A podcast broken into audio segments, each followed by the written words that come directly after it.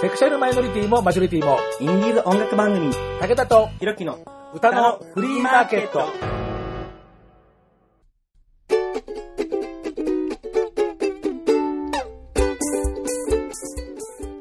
皆様こんにちは。ご機嫌いかがですか？簡単にあなたの手玉に取られます。ちょろい50代武田聡です。ひろきは今日はお休みをいただきます。ファンの皆様ごめんなさい。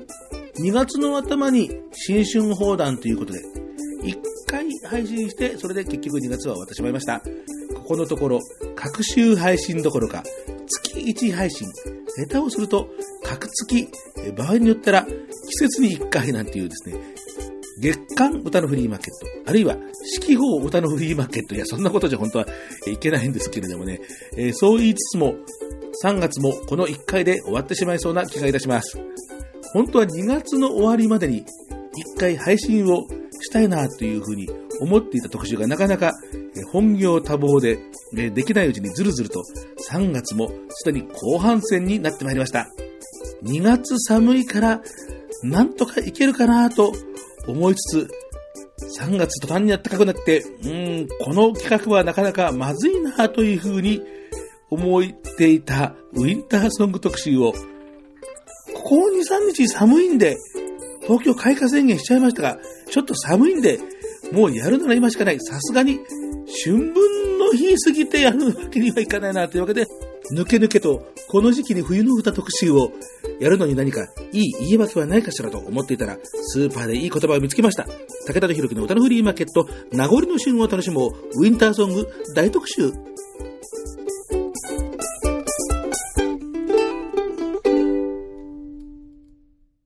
番組の配信の間隔はこの間空いてしまってるんですけれども、それでも、リスナーの皆様方には番組のツイッターアカウント、フォローをいただいております。ありがとうございます。それからお便りというかですね、番組の古い回のブログ記事には、アナウンスしてあるんですけれども、サーバーの関係で下げてしまった、番組の音声データ、差し上げますというふうに、ずっとアナウンスをしていたんですが、まあ、お寄せいただいて、えその度ごとにすいませんというふうに、えもうお詫びをしているんですが、ハードディスクがクラッシュしてしまいましてですね、え修理に出したら、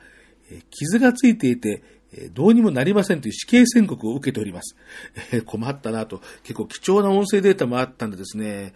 えーしくじったなというふうに思っているんですけれども、えー古くからの番組の、えリスナーの方はもし、割と初期の回、え番組データ、え iTunes に入れてあるよなんていうようなことがありましたら、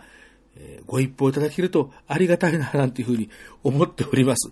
えーまあそんなような感じなんですけれども、えーなかなかゲストの方の番組となると、もう最初からゲストの方と喋りますんで、えーあとは収録の時期の問題もありますんで、えまあ、番組にお便りをお寄せいただいてもなかなか、えー紹介できる機会がないなんていうようなことになりますと、ねえ、そんな番組にお便りなんかなかなか寄せようなんていうふうにはね、あの、思って、あの、いただけませんから、えー少し、え番組の構成変え、変えようかな、なんていうようなことを、え考えております。あの、まあ、ゲストの方に、え来ていただいても、えー別途、えお便りを、えご紹介できるような、えちょっとマイナーチェンジで番組の構成を、新年度から変えてみようかな、なんていうふうに思いますが、まあ、その前に、えー配信をちゃんと、えーしろよ、武田というですね、話なんですがね、え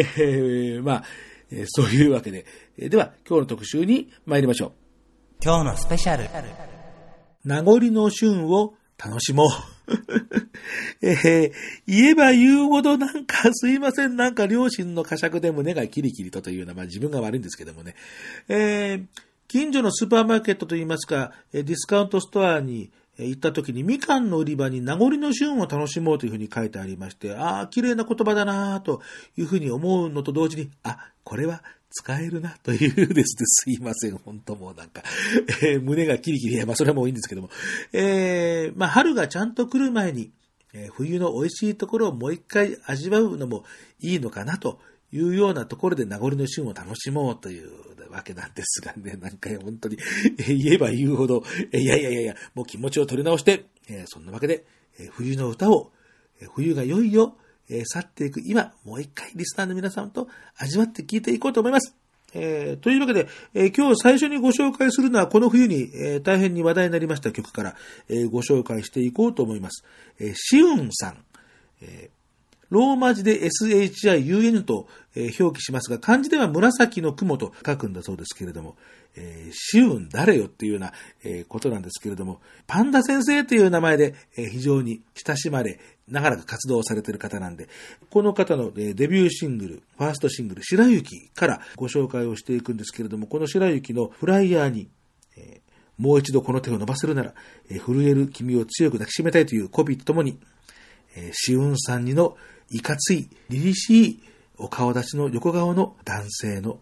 えー、寂しげな表情のイラスト。というわけで、この下にシウンさんのプロフィールがありますのでご紹介をしていこうと思います。一番括弧、パンダと高橋などで活動中のパンダ先生がついにソロデビュー。繊細かつパワフルなボーカルがリスナーを優しく包み込む。デビューシングル白雪は愛を失った二人の儚くも温かい冬の物語。プロデュースドバイコボというわけなんですけれども、今、パンダ先生。この一番括弧というのは、この番組ではなかなかちょっとご紹介、えー、するのも難しいと、えー、言いますのも、コーラスのアカペラのグループなんですけれども、えー、カバーをずっとやってるところなんで、なかなか音楽著作権、え的にですね、ご紹介をなかなかしにくいというようなところも、えありまして、まあ、この一番括弧も今、活動休止中、え放牧中というようなことのようなわけなんですけれども、この一番括弧のメンバーであり、え鬼コーチ、えそれから、えパンダと高橋、高橋さんとの2ボーカルの非常にハーモニーの美しいデュオなんですけれども、このパンダ先生と高橋さんでやっているオカリナサークルの、まあ、二人ともまあ鬼コーチっていうんですけど、まあ、結局鬼なんじゃんっていうようなわけなんですけどもね。えー、ボーカリストとして、えー、そういう形でステージは長らくやっていたんですけれども、えー、ついに堂々のソロデビューというようなことで、えー、満を持しての登場というわけでございます。で、プロデュースドバイコボというわけで、あ、コボさんがここに出てきたというふうにですね、えー、古くからのゲイインディーズウォッチャーの私からすると、えー、それもまた嬉しいなというふうに、えー、思うわけなんですけれどもね。じゃあ、えそのコボさんのプロフィールもじゃあちょっとご紹介をしておきましょう。コボさんの、え以前出した、え CD シングルから、えプロフィールがありますのでご紹介します。コボ、2004年ゲイアーティストとして18歳という若さでインディーズ CD デビューを果たす。その後立ち上げた弾道グループの代表を務める傍ら、何でも屋の気まぐれクリエイターとして、その活動の分野をますます拡大中。というような、えー、わけでございまして、えー、2004年に18歳でゲイミュージシャンとして、えー、インディーズデビューというようなことで、もう14年前の話なんですよね。もう当時、え、もう18歳、まあ、今ちょうど閣議決定で、青年は18歳からなんていうような、え話がちょっと話題になってますけれども、えまあ、今の民法上はまだ、え未成年というようなえことで、だいぶえ話題になりましたけれども、まあ、そのコボさんも、え、もう今もう30代前半に、え、差し掛かり、いよいよ油のもう乗って、もう乗りに乗りまくってるというような、そういう年齢に、え、差し掛かってる中でのこの、え、白雪というわけで、いや、嬉しいなというふうに、え、思うんですけれどもね、まあ、えー、まあ、そういうふうなプロフィールをご紹介したわけで、えー、まあ、この、えー、シュンさんもですね、この、え、YouTube で、えー、この白雪の、えー、プロモーションのビデオ、PV が上がっているんですけれども、す、えー、で、にもう1000回を超える、えー、大変話題になっているんですけども、えー、アニメーションというか、あの、イラストの、え、PV ですね、え、この絵を描かれているのが、村上しすらさんという、え、絵師の方、漫画家さんというか、イラストレーターさんの方が、えー、描いていますが、もうこれを見れば一目瞭然で、え、この、えー、しゅんさんにの、寂しげな横顔のいかつい男性なんていうふうに今、えー、言いましたけども、えー、その相手の恋人も、えー、いかつい男性ということで、もうはっきりとこれはゲイの二人のカップルのハートブレイクソングですよということがもう PV を見ると、もうはっきりとわかるというわけで、まあそういうわけでは、えー、まあゲイミュージックですよということを告知しているというような、えー、わけで、ですからこの白雪も、まあこの番組でやっているクイアミュージックシリーズでご紹介してもよかったんですが、まあ今日は冬の歌特集というようなことで、えー、ご紹介をします。で、えー、この小保さんもですね、そういうわけで活動歴の長い方なんですが、えー、その小保さんも、えー、今、あのメトロというグループで、これも長らく活動をしているんですけれども、えー、小保さんの、え初期の頃、本当にデビューの頃、その小保さんが、えー、手掛けていた弾道レコードから、えー、出していたファーストミニアルバム、えー、コボワークス1という、えこれから、え初期の作品を聞いていただこうと思います。え街の雪という、えこれもね、え雪でございまして、え小保さんも、え北海道のご出身ということで、冬の、え情景を歌った曲もね、え大変多い、え方なんですけれども、この小保さんに、この白雪と街の雪と、え歌のフリーマーケットでかけますよというふうにですね、えメッセージを送りましたらですね、ギャー街の雪というですね、返事が返ってきましてね、まあご本人によると、まあ今聞くと、過去クオリティの低さに過去閉じる死にそうになります、過去汗というような、えーことなんですけれども、長らく音楽活動をされている方、往々にしてそうおっしゃる方、いらっしゃるんですよね。いや初期の頃は、まあ今聞くともうとてもとても、えーちょっとお出しできないんで、うんちょっとこれは勘弁して、なんていうふうに、あのーまあ以前にも、えーいろんな方に言われたことが、えーありましたけれども、まあ、ただ、リスナーの僕らのような、えー立場からすると、そういう初期の頃の、音源、歌も聴いてみたいなとか、あるいは、やはりデビューの頃にその方の本質的なものがぎゅっと凝縮されているなんていうようなあのこともよく言われるところですんでですね、えーまあ、今日は、えーまあ、小坊さん、ギャーと言いつつも、えー快諾していただきましたので、えご紹介しようと思います。えーボーカリストとしては、えーシウンさん、小坊さん、えー全くタイプの違うボーカリストですんで、えーそういうところも味わって聴いていただけたらと思います。では、えー今日最初の入曲をお届けしましょう。どちらも小坊作品です。シウン、白雪、小坊、街の雪。長く伸びる影たち足早に通り過ぎ賑やかな街並みがやけに大きく見えた。凍える手離したあの日ちぎれるほど痛む。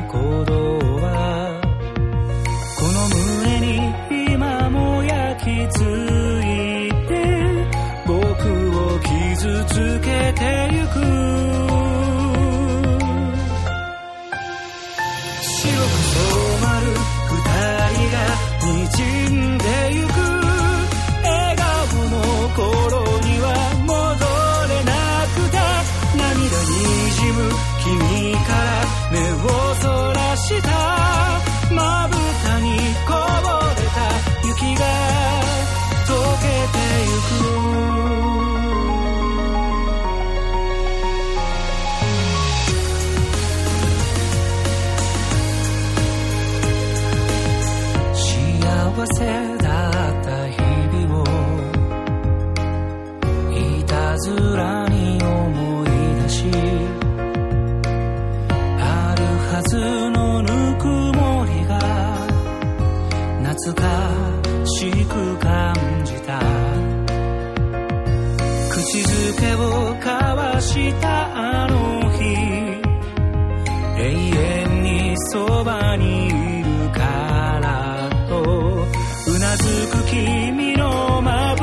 sorry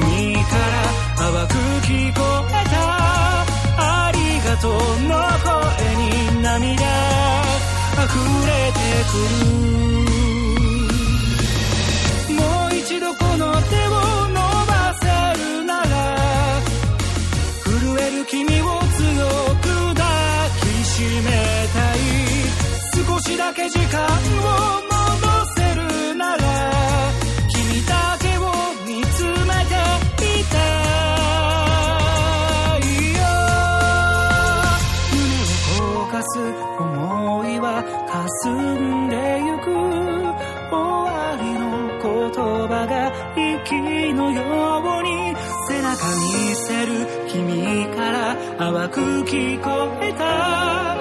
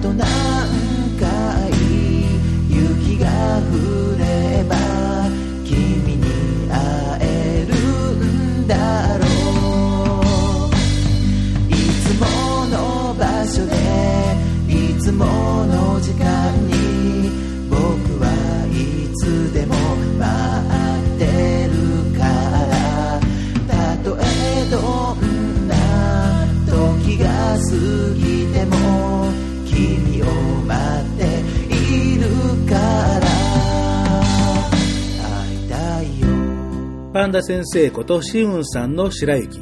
それからこの白雪を作詞、作編曲、プロデュースしました小保さんの音楽活動初期の頃のナンバー、街で雪。2曲続けて聴いていただきました。えこの白雪は iTunes ストアなどで1曲150円で、えー、Now on sale でございまして、えぜひとも気に、えー行った方はポチッとやっていただけると嬉しいかなというふうに思います。えー、小保さんのご好意で、この白雪、もう本当に Now on sale も真っ最中ですけれども、まあ、全曲かけちゃっていいですよ、なんていうような、えことをいただきましたので、街の雪と合わせて両方とも全曲かけさせていただきました。では次は、遠い町の雪だよりに、その町に住んでいるかつての恋人を思いやるという、そういう内容の歌を2曲えおかけしていきましょう。先にご紹介するのは、この番組でご紹介するのも久しぶりですかね、浜野誠さん。昨年の末に新しい11曲入りのフルアルバム、黄色い月をリリースした浜野さんですけれども、そこのアルバムから、今日のテーマ、もそのものズバリ、冬の結晶。これを聞いていただきましょう。浜野誠さんですけれども、最近は、だるま二郎さんと、組んでのいろいろな、プロジェクトっていうんですかね、だるま二郎さんっていうのは、50歳前後ぐらいの方ですともうおなじみリアルタイムですかね、秘密戦隊ゴレンジャー、今の、5人で変身する、あ、いや、今最近9人とかだんだんなんか集団化していますけど、スーパー戦隊シリーズの、もうそれ第1作の秘密戦隊ゴレンジャーのコメディリリーフ、キレンジャー役の2代目のキレンジャーの役者さんとして知られている、だるま二郎さんと組んでのいろいろな、えーまあ、曲作りだったりとかイベントとかということで、え4月1日には、えこのえゴレンジャーの、え赤レンジャーの、え俳優だった、え誠直也さんと、それからだるま二郎さんとの、えトークイベント、えそれからライブイベントを、え石川県の淡津温泉で開くというですね、まあなかなか、まあ豪華だ。ね、えーこんなことされてるんですね。なんかプロデュース、えーされてるようで、えーまあトークショーとかですね、キレンジャーとカレーを食べようとかね。まあキレンジャーといえばね、カレーですからね、大体ね。えーまあ、ミニライブコーナー、なぞなぞ大会、ゴレンジャー主題歌合唱とか、まあ、なんか、もう好きな方でたまらないっていうか、まあ、そもそも浜野さんがこういう、えー戦隊もの、えーだいぶお好きという話もちょっとね、あの、聞いたことありますんでですね、えー本当に、えー面白いことをなされてますけれども、えーミュージシャンとしても、えーこの、だるまさんのプロデュースだけではなくて、ご本人も、まあ、マイペースで、えーライブ活動、えー日吉の、えー横浜市日吉の、えーナップを中心にライブ活動を、えーされています。浜野さんのね、この曲聴いて、一層、なんというか、色気というか、こう悲しみというかですね、いやさらに進化してるな、浜野さんっていうような感じで、僕この浜野さんの歌謡曲テイストの感じっていうのがね、非常にもう好きで、なんか抗えない感じが、しますね。えーその冬の結晶をね、まあ、ご本人にあのかけますよって言ったら、えーまあ、この番組、基本的にもう Now on sale のものは、フルコーラスかけないで、えーまあ、デジタルコピーになっちゃいましたね。えーあとは皆さん買ってねっていう、まあ、それを基本、え路線にしてるんですけれども、えーまあ、浜田さんもそこをよく、まあ、ご存知なんですが、いやいや、もう、あの、たっぷりかけちゃってくださいというふうに、えー言っていただきましたんですね。えーご好意に甘えて、これも、え全曲おかけ、えしようと思います。えそれから、え続いてもう一曲。3月22日、もう、えすぐですけれども、え企画イベント、3回目の企画イベントということで、上野の音横丁というライブハウスで、森林浴、えーボリューム3、もう一回りというイベントを開催します。えー森と林、えー森かの子さんと、えー林優太さんの、えー二人のシンガーソングライターで結成したツインボーカルユニットということで、FM のラジオつくばの番組のパーソナリティとしても活躍中です。その、森と林はですね、このコンビを結成した最初の、アルバム一歩目から、え雪の降る街で、あの、以前、この林優太さん、音楽仲間の、え山田貴文さんと、新春、え初夢企画ということで、えー二人で出ていただいた時でしたがね、え雪の降る街でという曲を、え弾き語りで演奏してもらったことがありましたが、えこの雪の降る街でのえ森と林バージョンということで、え聞いていただこうと思います。僕自身がね、いけるかどうかちょっとわからないんですけどね、ば 番組でこういうこと言っちゃいあのいけないんですけどもね、えー3月22日の、えー企画ライブのインフォメーションしておきましょう。森と林 presents 森林浴ボリューム3もう一回り。えー出演森と林、えーベストパートナー、今朝丸祐介、えーシェイク、ベイビーという、えーこういう5組こういう5組の方の出演です。オープンが午後6時、始まるのが6時30分。前より3000円、当日3500円。これに、それぞれワンドリンクがつきます。スペシャルバンド編成、新グッズ発表、新曲初披露なんていうことで、精力的に活動をしている森と林でございますので、その2曲を続けて聴いていただきましょう。浜野誠、冬の結晶、森と林、雪の降る街で。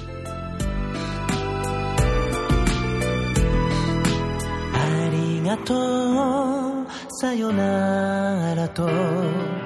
結んだ文字の化粧送った後のエンドロール涙の中に溶けて消えた今年も白い雪がたの街に積もる。遠くで見てる天気予報。あなたをまだ気に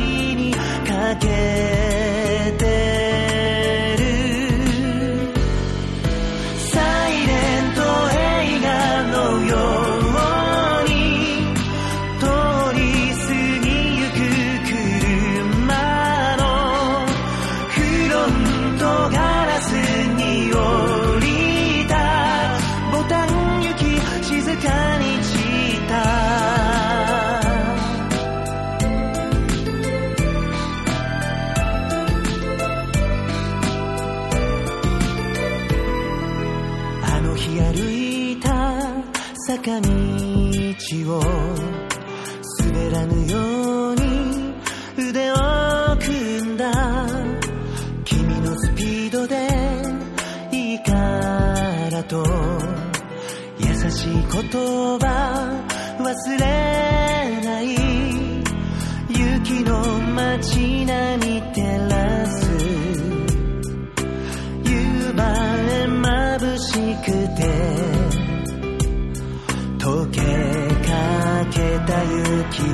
夜更けには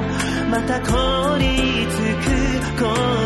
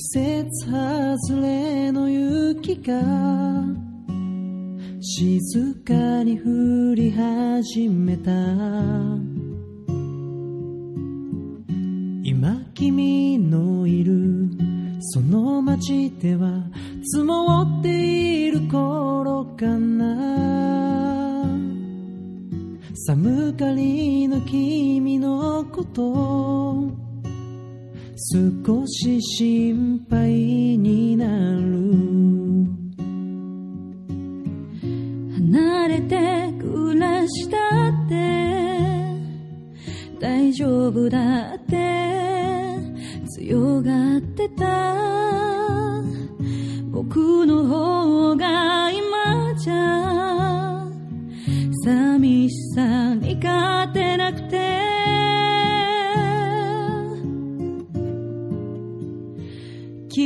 君と出会った頃のように降り続けるこんな雪を。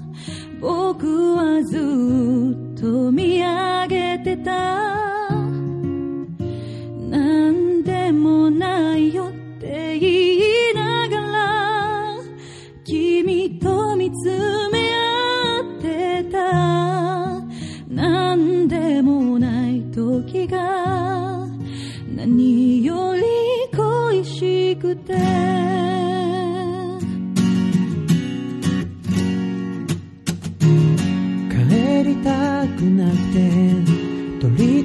のない話をした駐車場人目を気にしながらキスをした曲がり角一人で見てるこの景色は見慣れてるはずなのに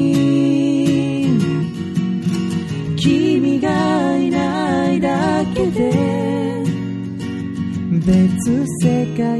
みたいなんだ。何度もぶつかってその度また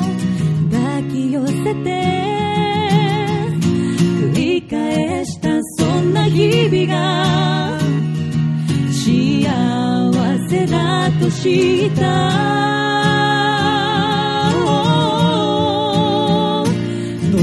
して僕らはいつだって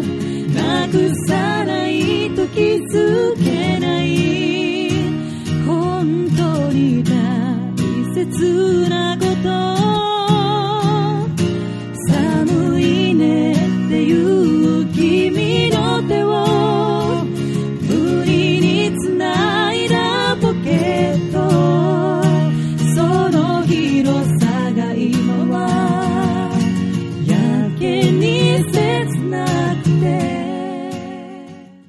浜野誠さん、アルバム黄色い月から冬の結晶、続いて森と林、ミニアルバム一歩目から雪の降る街で2曲続けて聴いていただきました。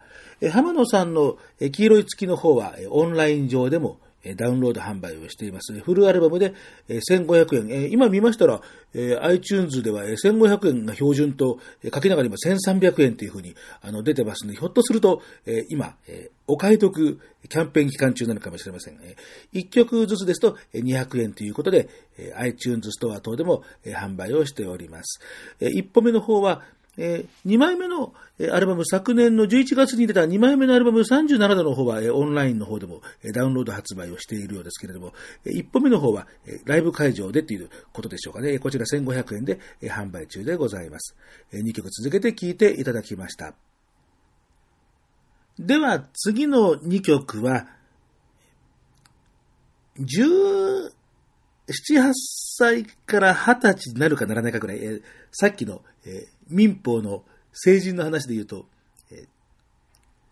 青年になるのか未成年になるのか、そのちょうど間ぐらいの、え揺れるお年頃の、え冬の情景というようなえことで、え選んでみました。え先におかけするのは、この番組ではえご紹介するの初めてなんですけれども、えー、美濃の里江さん、カタカナで、えー、美濃の里江と、表記いたします。非常にね、この方、まあご本、ご本名だと思うんですけれども、いいですよね。こう、里江で終わるんじゃなくて、美濃の里江。こう耳に残りますしね、あの家に帰って検索したら間違いなくトップヒットしますからね、えー非常にこういうセルフプロデュースの、えー仕方僕、えとても好きなんですけれども、えー先日、えー木村正隆さん、木村木村正隆さんもちょっとまたね、あの、この後、今後ご紹介していきたいなというふうに思っている方なんですけれども、えー木村正隆さんの主催のイベント、阿佐ヶ谷のネクストサンデーで、えー開きました、えー音風に出演を、えーされた時に、えーご出演していたの僕が聞きに行ったんですけれども、皆野さんも短い期間のうちにもうぐんぐん、こう、なんて言うんでしょうね、そのボーカルとか歌の内容が、こう、カミソリのように、こう、こうハラハラと鋭い、えー感じっていうんですかね、えー非常に、こう、みずみずしい痛みというようなものが、えー歌の中にこもっているえー感じで、も僕の非常に、ね、ストライクゾーンな、えー方も大体、僕のことを知ってると、いや、いかにも武田さん好きそうですよね、こういう人っていうふうに、まあ、言われちゃう、そういう感じの方なんですけれどもですね、えーご多分に漏れず、えー本当にもう、ぐんぐん良くなってる感じなんでですね、これからちょっと要注目ということで、ライブ活動も、精力的にされています。この方、昨年、めでたく、ファーストミニアルバムをリリースを、しました。え親愛なるというですね、こうね、題名の付け方からしても親愛なるですから、もう、もうなんかこの、こうヒリヒリ感っていうかですね、えー一人で喜んでますけども、えーその中から、えー3曲入りの中から、えーオリオン座、もう冬の代表的な星座ですけれども、えーその、オリオン座、歌詞を読むと、えータバコとか缶ビールとかっていうような情景があるんで、まあ、公的には二十歳超えてるんでしょうけれども、えーそこから漂ってくる詩の世界っていうのは、えーまあ、二十歳になってないかなっていうくらい。まあでも、えーで、今度、えー閣議決定で、え成人18歳からっていうことになりましたから、もう堂々とできるってことですが、そういう話じゃないんですけれどもね。えーまあでも、あのーそういう揺れる年頃の、えー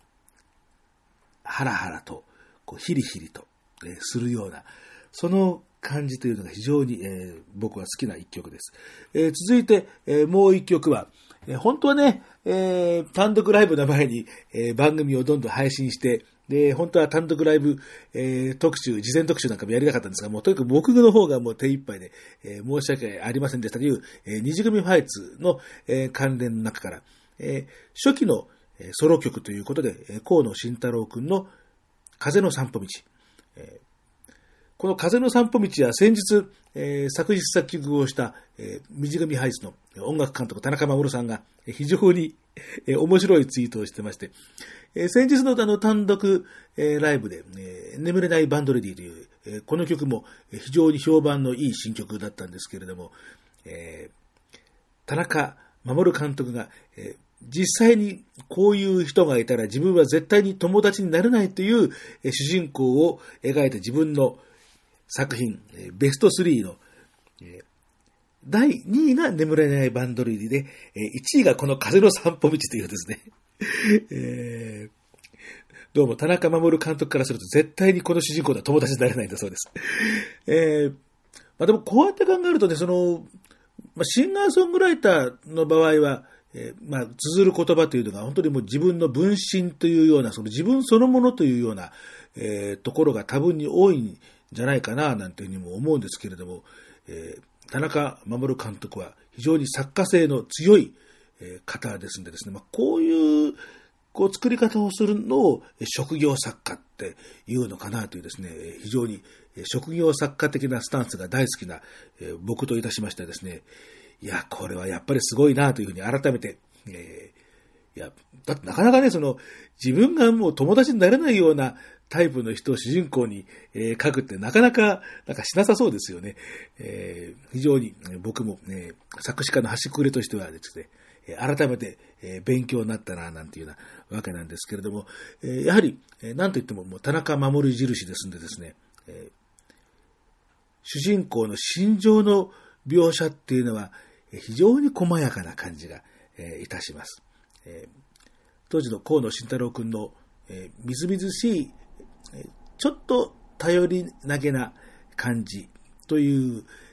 声質にすごく、合った一曲だったのかなというふうに思います。二次組フェスの場合は、こういう個人のソロ曲も、その方どんどん卒業した後も、いろんな形で歌い継がれてきていますし、こういう形で残していくっていうのは本当に嬉しいことだなというふうに思うわけです。えでは、2曲また続けて聴いていただきましょう。美濃里江さん、オリオン座。続いて、二次組ハイツのメンバーだった河野慎太郎くん。風の散歩道。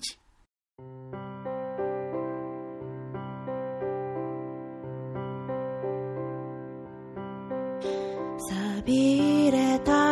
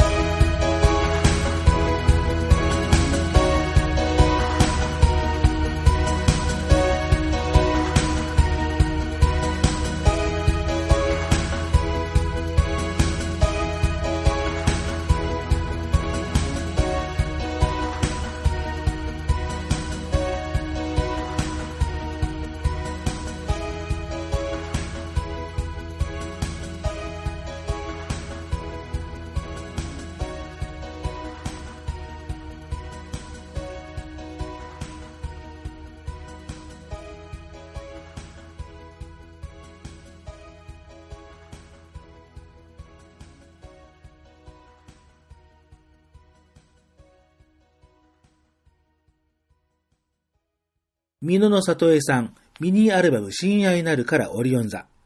二次組ファイツ河野慎太郎さん、風の散歩道、2曲続けて聴いていただきました。えーというわけで、いやほんとね、春分の日だっていうのに、何でしょうか、この寒さ。東京では桜も開花宣言出たというのに、何でしょう、この、えー寒さということでですね、本当にもう、えー春は名の実のなんとやらというところですけれども、まあでも本当に、そのおかげでこうやって、めでたく冬の歌特集も、そんな違和感なくお届けできました。ありがとうございます。えーというわけで、えー最後の2曲ですけれどもね、えーその名もズバリ、冬の歌。えー村上徹さんのえーアルバム愛に行けからですね、ご紹介をえーするのと、そのえー村上徹さんがサポートをえーしているモンチカさんのえユニットモンキーメロン。この時期になると、僕がとても聴きたくなるえー一曲、ロゼット。この2曲を聴いていただこうと思います。えー、モンチカさん、先日、モンチカさん主催の恒例のイベント、モンチカと冬会の仲間たち、えー大船のハニービーで、えー開かれましたけども、これもなんか大変大大盛況だったということで、僕はちょっと、あの、お邪魔することできなかったんですけれども、まあよかったな、なんていうふうに、え思っています。えーこちら、冬フェスには、モンキーメロンという名義では、えーなかったようですけれども、モンキーメロンの相方メロンスイングさんも、えー出てということで、あのーメロンスイングさん、しばらくの間音楽活動を、えストップしていましたが、えまあ最近、いろんな形でまた活動を再開してワンマンライブも開いたりとかですね、え新しいユニット、ムーンポケットなんていうことで、え精力的にまた活動を始めている中でですね、えーメロンスイングさん、ちょこっと活動なんか休むなんて話もちょっとありましたが、まあ、そえー少しですからなんていうようなことなんで、まあ、いろんな形で、えーまた、えーモンチカさんとメロンスイングさんの、えーコンビでも聞いてみたいな、なんていうふうに、えー思います。えー話題を村上さんの方に移してですね、村上徹さん、えーモンチカさんの、えーサポートピアニスト、サポートギタリストというようなことで、えー前にもモンチカさんから、えーライブで、えーピアノの先生なんです、なんていうような、えーそういうような MC もありました。えー冬の歌、まあ、歌詞を読むと、やはり、寒いからなんでしょうね、こう人恋しい、なんてね、えー武田的に、えーもうちょっとこう、なんかやらしく言うと、人肌恋しいっていうようなところなんですかね。えーまあ、なんと言ってもやっぱりね、人の肌のぬくもりっていうのは、ねえ、やっぱりね、っていうような、えーまあそういうようなことが恋しくなるのはやっぱり冬だからなのかな、なんていう、えー冬の、まあ、一つの、えーなんか典型的ななんかイメージですかね。えーそれからもう一つは、やはり、こう寒いけれど、これから新しい命が始まっていく大地の中に、新しい命を今宿っていて、育っていくんだよっていう、そういうイメージもありますよね。新しいスタート。こちらのイメージだと、ロゼットというようなことになるのかな、なんていうふうに思います。えーではですね、今日最後の2曲を聴いていただきましょう。村上徹冬の歌。続いて、モンキーメロン、ロゼット。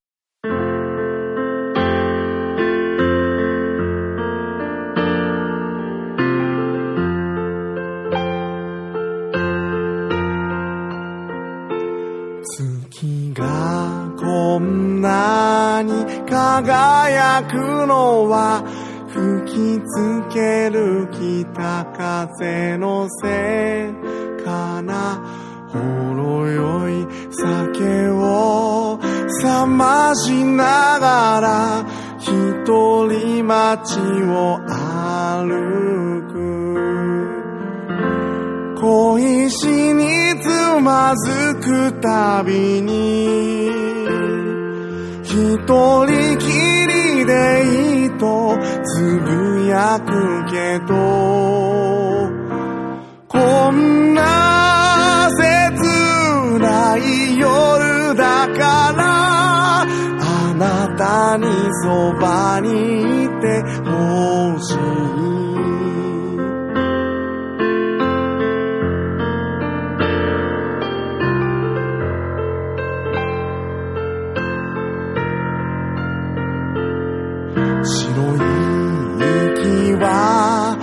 儚い顔にぼんやりと思いを吐き出す。うまくいかないことばかりが僕の横を過ぎる。かじかむ白い指を。一人き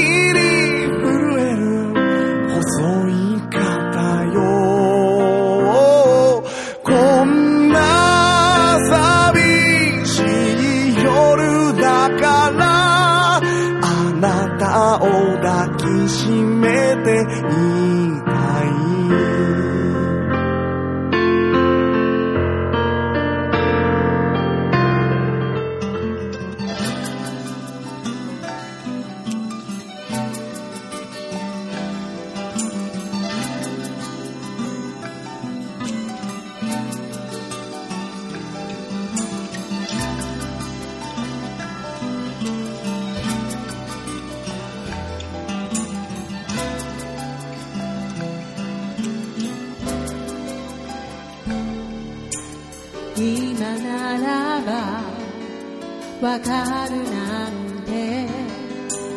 たやすくは言えないけれど今も誰より私を愛してくれる。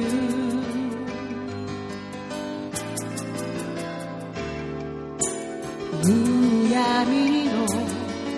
悲しいベルは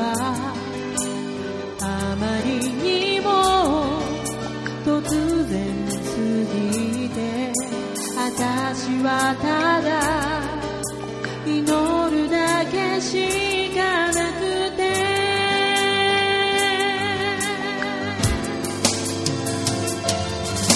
冬の空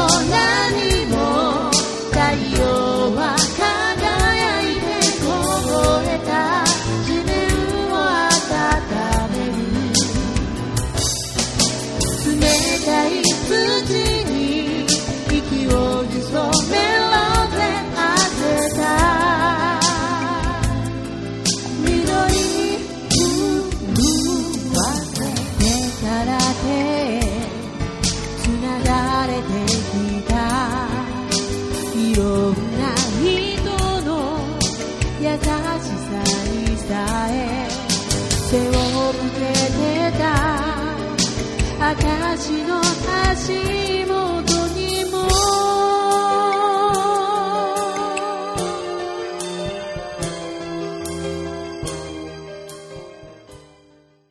村上徹さんアルバム愛に行けから冬の歌。モンキーメロンアルバムマーガリッツホープからロゼット2曲続けて聴いていただきました。えというわけで、名残の旬を楽しもうえ冬の歌特集、ウィンターソング特集ということでお楽しみいただきました。いや、春分の日だっていうのに、まあなんか寒いし冷たい雨はなんかべしょべしょ降るわっていう形でですね、えー本当に冬の歌特集をするのには本当にラストチャンスでよかったなと。えーまあでもね、この寒さを超えると、まあいよいよ4月になりますので、一気にこう春めいてくるのかな、なんていうふうな、えーことで、えーまた春になったら、こう、ウキウキとね、えーする、えー武田、えーまたいろいろやらかすんじゃないかというような気もいたしますが、えーさて、えー次回の配信なんですけれども、えーもう、番組の頭から公務多忙、公務多忙と上ごとのように繰り返していますが、え年度頭に行きますんでですね、もう3月はもう、えー多分もうこの1回きりになっちゃうでしょうし、もう4月も、いや、いや、どこまでやりきれるかな、なんてところもありますので、ひょっとすると次にお耳にかかるのが5月になってしまうかもしれません。えーまあ、5月ですとね、えー東京では代々木公園のレインボープライドなんていうようなこともね、えありますんでですね、えークイアミュージックウォッチャーからすると、またいろいろと楽しみなイベントもあるから、なんていうようなところでございます。えーそれから、えー先ほども、えー申し上げたような形で、えーリスナーの皆様方、えーぜひとも番組にお便りを寄せていただけると嬉しいな、なんていうふうに思います。えーまあ、オープニングのちょっとスタイルを変えて、えーまあ、毎回毎回、こう、皆さんからの、えーお便りをえご紹介するような、えそんな形にしようかななんていうふうに、え思ってますのでですね、え普段の、え生活のいろいろな、ま、お話とかね、まあ、いろいろ、綺麗な話から、ちょっと、あれっていうようなえ話までいろいろお待ちしておりますんでですね、えよろしくお願いいたします。宛先ですが、えツイッター Twitter では、え番組のアカウント、え武田とひろきの歌のフリーマーケット、えアカウントで、アットマーク、ローマ字でウーターのフリーマ、F は FU と、ヘボン式ローマ字。まあ、こちらをフォローしていただいて DM で送っていただくか、あるいは E メール、えーさとし武田、アットマーク、ホットメールドットコム、えー、しは SHI と、これもヘボン式ローマ字です。こちらの方にお寄せいただけると嬉しいなというふうに思います。それから、もちろん音楽番組ですんで、リクエスト、インディーズのミュージシャン限定ということで、まあ、11年間やっておりますのでですね、まあ、大体ね、ファンの方だったらもう、そのリクリクエストしなくてもですね、いつでも、ま、聞けるっていうのはももちろんあるんですけれどもね、えーいろんな方に自分の、えー、ひいきの方の曲を聴いてもらえるなんて形で利用していただけるのもいいかと思いますし、それから、えーもちろん、えー通常の、えーもちろんインディーズのリクエストというようなことも大歓迎でございます。えー曖昧な情報でも、えーなんとかヒントを手がかりに、えー探せるものは探してみたいと思いますので、えー以前にもそういうような形のリクエストも、えー舞い込んできてます。が、もう、ほとんど武田への挑戦状みたいな形で、うんおお寄せいただいたこともありましてですね、まあ、どんな形でも、えリクエストをお待ちしております。えというわけで、えー、ね、次回、さあ、4月にできたら儲けもの、ひょっとすると5月になっちゃうかもしれませんが、まあ、えー頑張って、えー武田も暮らしてまいりますのでですね、皆様も、えー年度末、えそれから年度頭、えお忙しい時期かと思いますが、えお互いにすごい、えー健やかに暮らしてまいりましょう。えというわけで、今日のパーソナリティ、ひろきおやすみ、え武田聡でございました。